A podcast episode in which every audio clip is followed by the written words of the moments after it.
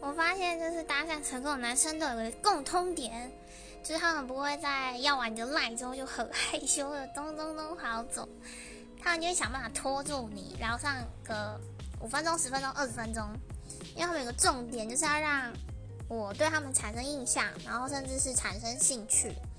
所以有一个，我猜啊，他们应该是在搭讪我之前，就是要先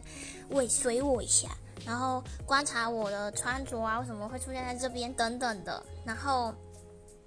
想办法，就是应该说是先想好，当你搭讪的时候要讲什么，开场白要讲什么，然后怎么样才能带到你自己的事情，然后让这个女生觉得，嗯，这个人是有趣的诶，然后回去好像还可以继续跟他聊。就是要先想好这件事情，再去搭讪别人，这样成功率才会高哦。